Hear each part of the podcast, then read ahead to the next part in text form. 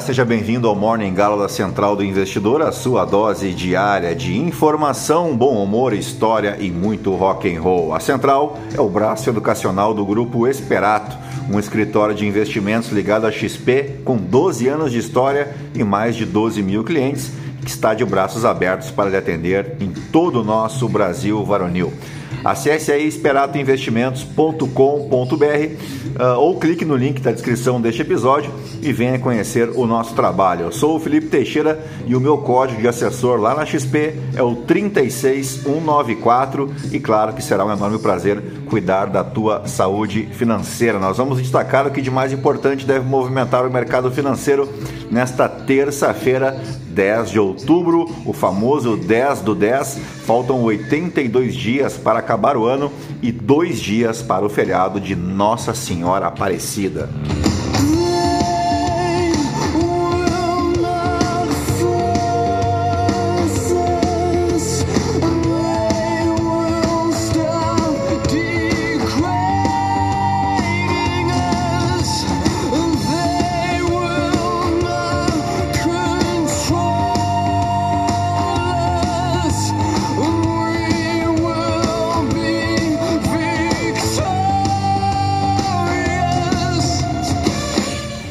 Bem, são 6 horas e 35 minutos, 17 graus aqui em Itapema. Hoje é Dia Mundial da Saúde Mental. Calcula-se que quase um bilhão de pessoas sejam portadoras de transtornos mentais em todo o mundo. No Brasil, segundo a OMS, cerca de 12 milhões de pessoas sofrem de depressão, sendo a maior taxa da América Latina. No entanto, grande parte dos pacientes não tem acesso ao tratamento adequado e a programas de acolhimento, o que pode levar ao agravamento do quadro. A OMS considera a saúde mental uma prioridade em relação à divulgação e defende que a questão da mesma não é estritamente um problema de saúde. Portanto, precisamos estar atentos aos sintomas de alerta, como alterações no sono, na alimentação, na disposição, nas relações pessoais, nas atividades escolares e laborais e tantas outras sinalizações de alterações. O motivo para ignorar os avisos da mente e consequentes avisos do corpo costumam ser a falta de conhecimento ou a vergonha de ter um transtorno mental ou de fazer terapia, também o medo da rejeição e das críticas alheias, o receio da repressão da família ou atribuição do mal-estar mental a elementos externos. Também é Dia Mundial contra a Pena de Morte, criada ah, o dia, né, criado em 2003 por uma iniciativa conjunta de organizações não governamentais, governos e organizações jurídicas. A Organização das Nações Unidas repudia a legalidade e o uso da pena capital, assim como a União Europeia. Portugal foi líder na abolição da pena de morte, já que foi o primeiro país do mundo a abolir a pena capital na lei constitucional após a reforma penal de 1867. Atualmente, 82% dos países suspenderam ou aboliram a pena de morte. O direito internacional delimita a aplicação de pena de morte para, abre aspas, a maioria dos crimes graves, o que circunscreve o seu uso ao crime de homicídio intencional. A pena de morte no Brasil é uma forma de matar não utilizada desde o século XIX. Seu último uso para crimes civis foi em 1876 e não é utilizado oficialmente desde a proclamação da República em 1889. Historicamente, o Brasil é o segundo país das Américas a abolir a pena de morte como forma de punição para crimes comuns, precedido pela Costa Rica, que aboliu a prática em 1859 embora abolida na prática, ainda é prevista para crimes militares cometidos em guerra, de acordo com o artigo 5 da Constituição Federal. O Brasil é o país mais populoso do mundo que não possui a pena de morte para crimes civis. O México é o mais populoso, que a aboliu por completo, tanto para crimes civis quanto para crimes militares. Também é Dia Nacional de Luta contra a Violência à Mulher. Foi em 1980 que a data de 10 de outubro tornou-se o Dia Nacional da Luta contra a Violência à Mulher. O movimento começou em São Paulo, quando mulheres se reuniram nas escadarias do Teatro Municipal para um protesto contra o aumento de crimes de gênero no Brasil. De lá para cá, a legislação mudou para proteger mulheres vítimas de violência. A Lei Maria da Penha completou 15 anos recentemente, já passou por uma série de mudanças para a consolidação do enfrentamento de abusos, agressões e crimes motivados por discriminação de gênero. Além dela, a Lei do Feminicídio, que é de 2015, prevê circunstância qualificadora do crime de homicídio e inclui o feminicídio no rol dos crimes hediondos. Aniversaria hoje a cidade de São Borja e também o, pelo dia do seu padroeiro, São Francisco de Borja. Também aniversaria a cidade de Arapongas, no Paraná, Laranjal Paulista, Cerqueira César, no interior de São Paulo. Campo Mourão, no Paraná, e João Alfredo, no estado de Pernambuco. E agora sim, depois de embevecer vocês com tanto conhecimento, vamos direto ao que interessa. Mas antes, se você gosta do conteúdo aqui da Central, nos ajude aí compartilhando, indicando o nosso podcast para um amigo, para uma amiga, para somar aos mais de 1.500 ouvintes diários que não se misturam com a gentalha. Você pode me seguir também no Instagram, no Felipe ST. E é isso aí, gentalha, gentalha, gentalha, ao som de Guns N' Roses, vamos operar.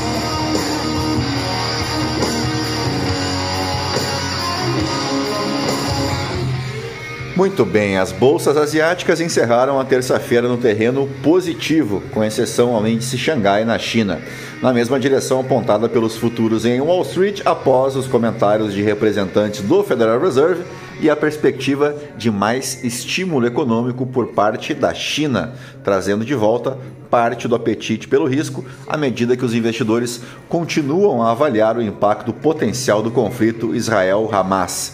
Nos Estados Unidos, o rendimento do Tesouro de dois anos, mais sensível à política monetária, registrou a maior queda desde o final de agosto, enquanto o título de referência de 10 anos teve seu melhor dia desde março. O índice Stocks Europe 600 sobe acima de 1,5%, com todos os setores da indústria no terreno positivo. Os papéis ligados ao minério de ferro lideram o avanço depois de a Bloomberg ter relatado que a China se prepara para lançar uma nova rodada de medidas de estímulo que poderão apoiar o preço dos metais. No final da semana passada, os investidores aumentaram as apostas em outro aumento nos juros americanos, isso depois que a geração de vagas de emprego nos Estados Unidos ter subido inesperadamente em setembro.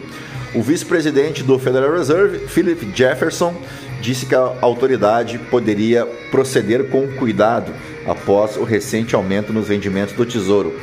E a presidente do Fed Bank de Dallas, Lori Logan, disse que o aumento na taxa de longo prazo pode significar menos necessidade de maior aperto.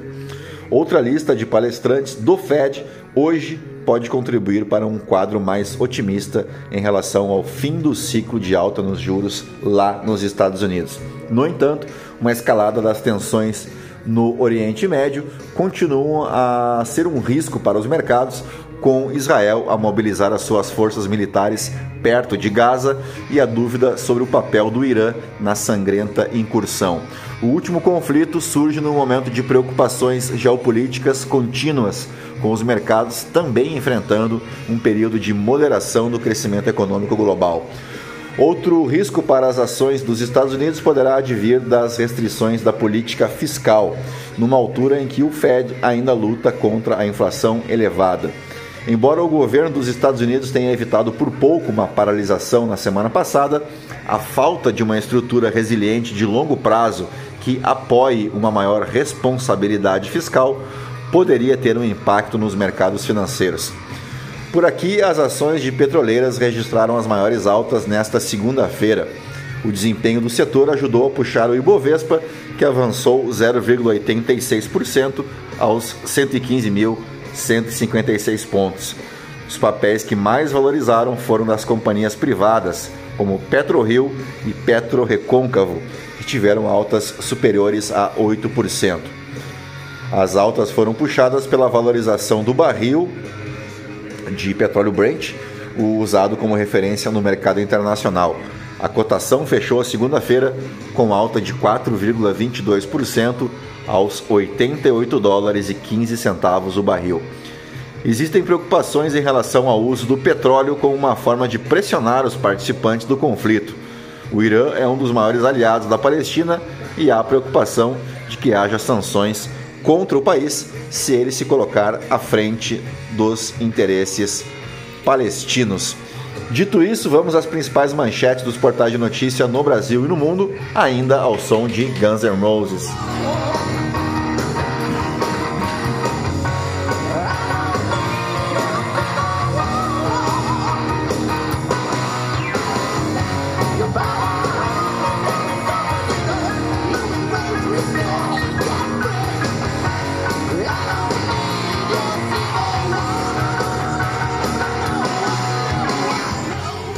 Muito bem, uma música bem sugestiva, diga-se de passagem, né? Começamos pelo Estadão. Análise: Israel, abalada por ataques terroristas do Hamas, é forçada a regressar ao seu eterno dilema.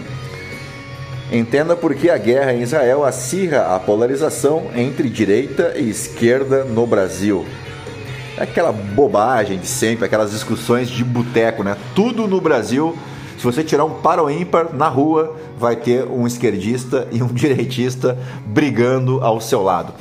Eliane Cantanhede, Brasil teme que a guerra afete a economia e evolua para a crise internacional.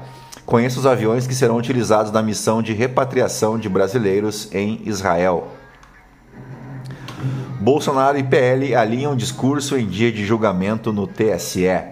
AVC pode causar quase 10 milhões de mortes por ano até 2050. Veja como reduzir risco. Material coletado em asteroide durante missão surpreende a NASA. Entenda o porquê. Cientistas têm nova resposta para mistérios sobre primeiras galáxias.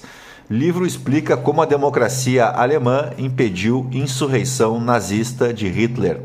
Carla Zambelli e Lindenberg trocam ofensas e são apartados por colegas. A pistoleira dos jardins segue com tudo, né? Segue com tudo e não tá prosa. Greve na USP, estudantes decidem manter paralisação após reunião com a reitoria. Dia das Crianças, 10 lojas com vantagens para você economizar no presente.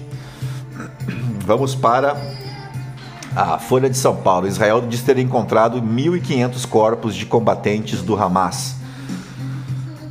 Uh, Bolsonaro enfrenta novo julgamento no TSE com um cenário menos adverso. O tribunal analisará três ações contra ex-presidente. Eventual condenação não mudaria prazo de inelegibilidade.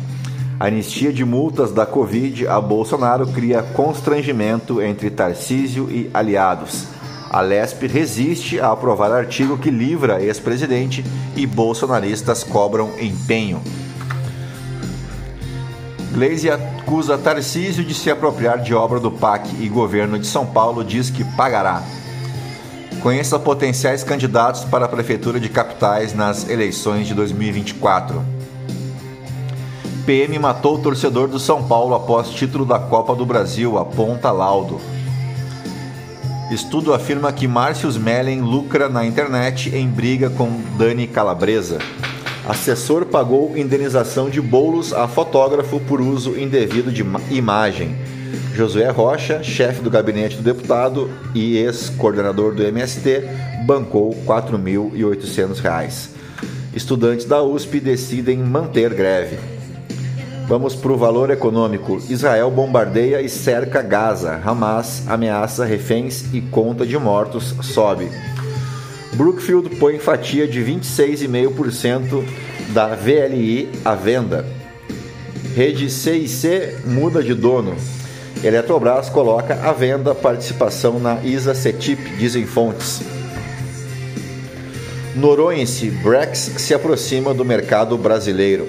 TST reconhece vínculo de emprego entre Uber Eats e ciclista.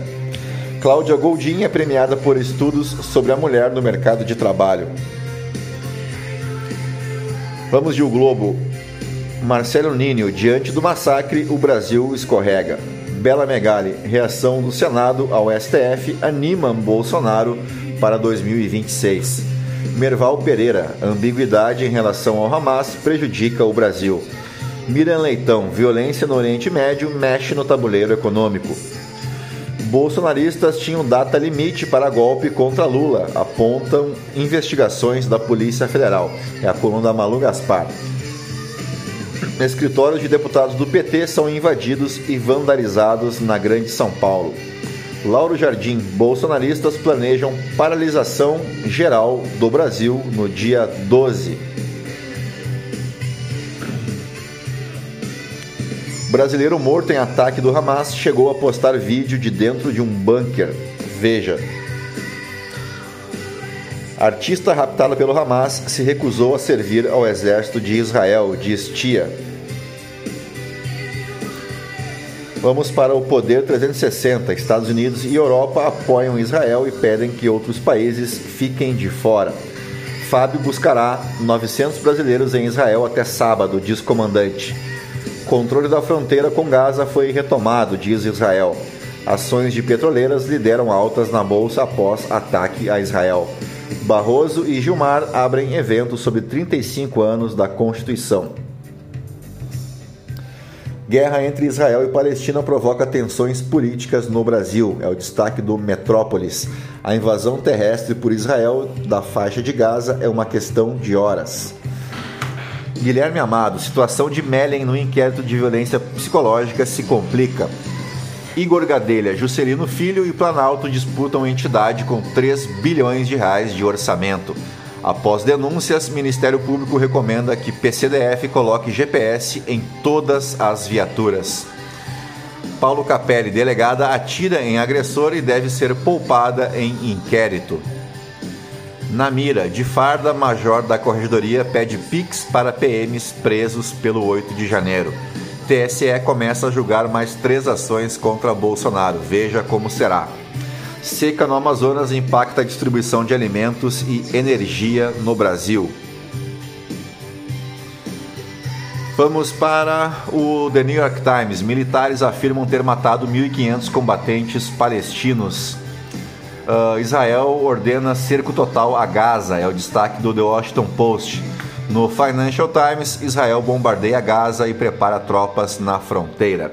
Vamos para os aniversariantes do dia. O 10 de outubro marca o aniversário de David Lee Roth, um compositor, ator, autor uh, e vocalista, né? Uh, personalidade de rádio, vocalista do Van Halen, né? Se tornou notório pelo seu trabalho no Van Halen, especialmente naquele lendário vídeo, né? Videoclipe de Jump, onde o David Lee Roth parece uma franga velha. Na verdade, vamos adiante para o ano de 1911 quando era estabelecida a República de Taiwan com a Revolução Qinghai ou Qinghai. Daí os meus amigos chineses me corrigem aí.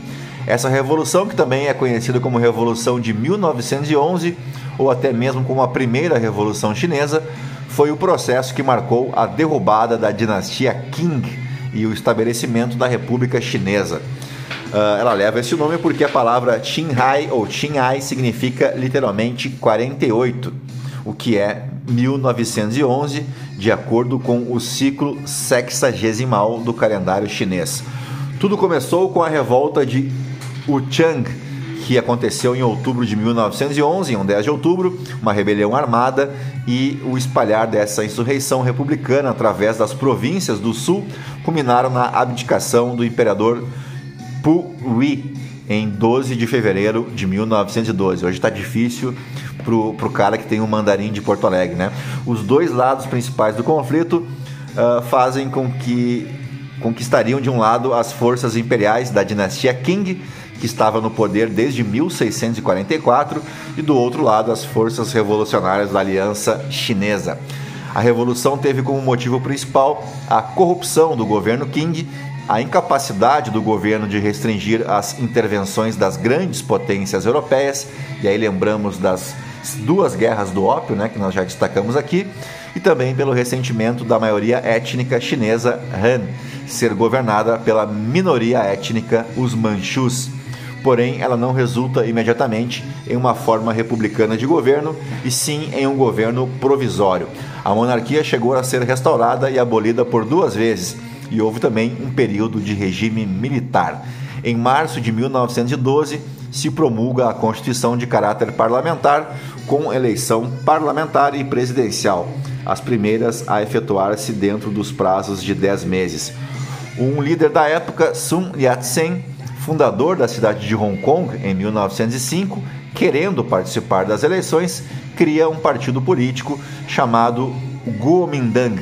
Porém, o atual governante Yun Shikai se negou a deixar o poder, assim entraram em guerra o exército de Yat-sen e o exército de Yuan Shikai, o que levou Yat-sen ao exílio.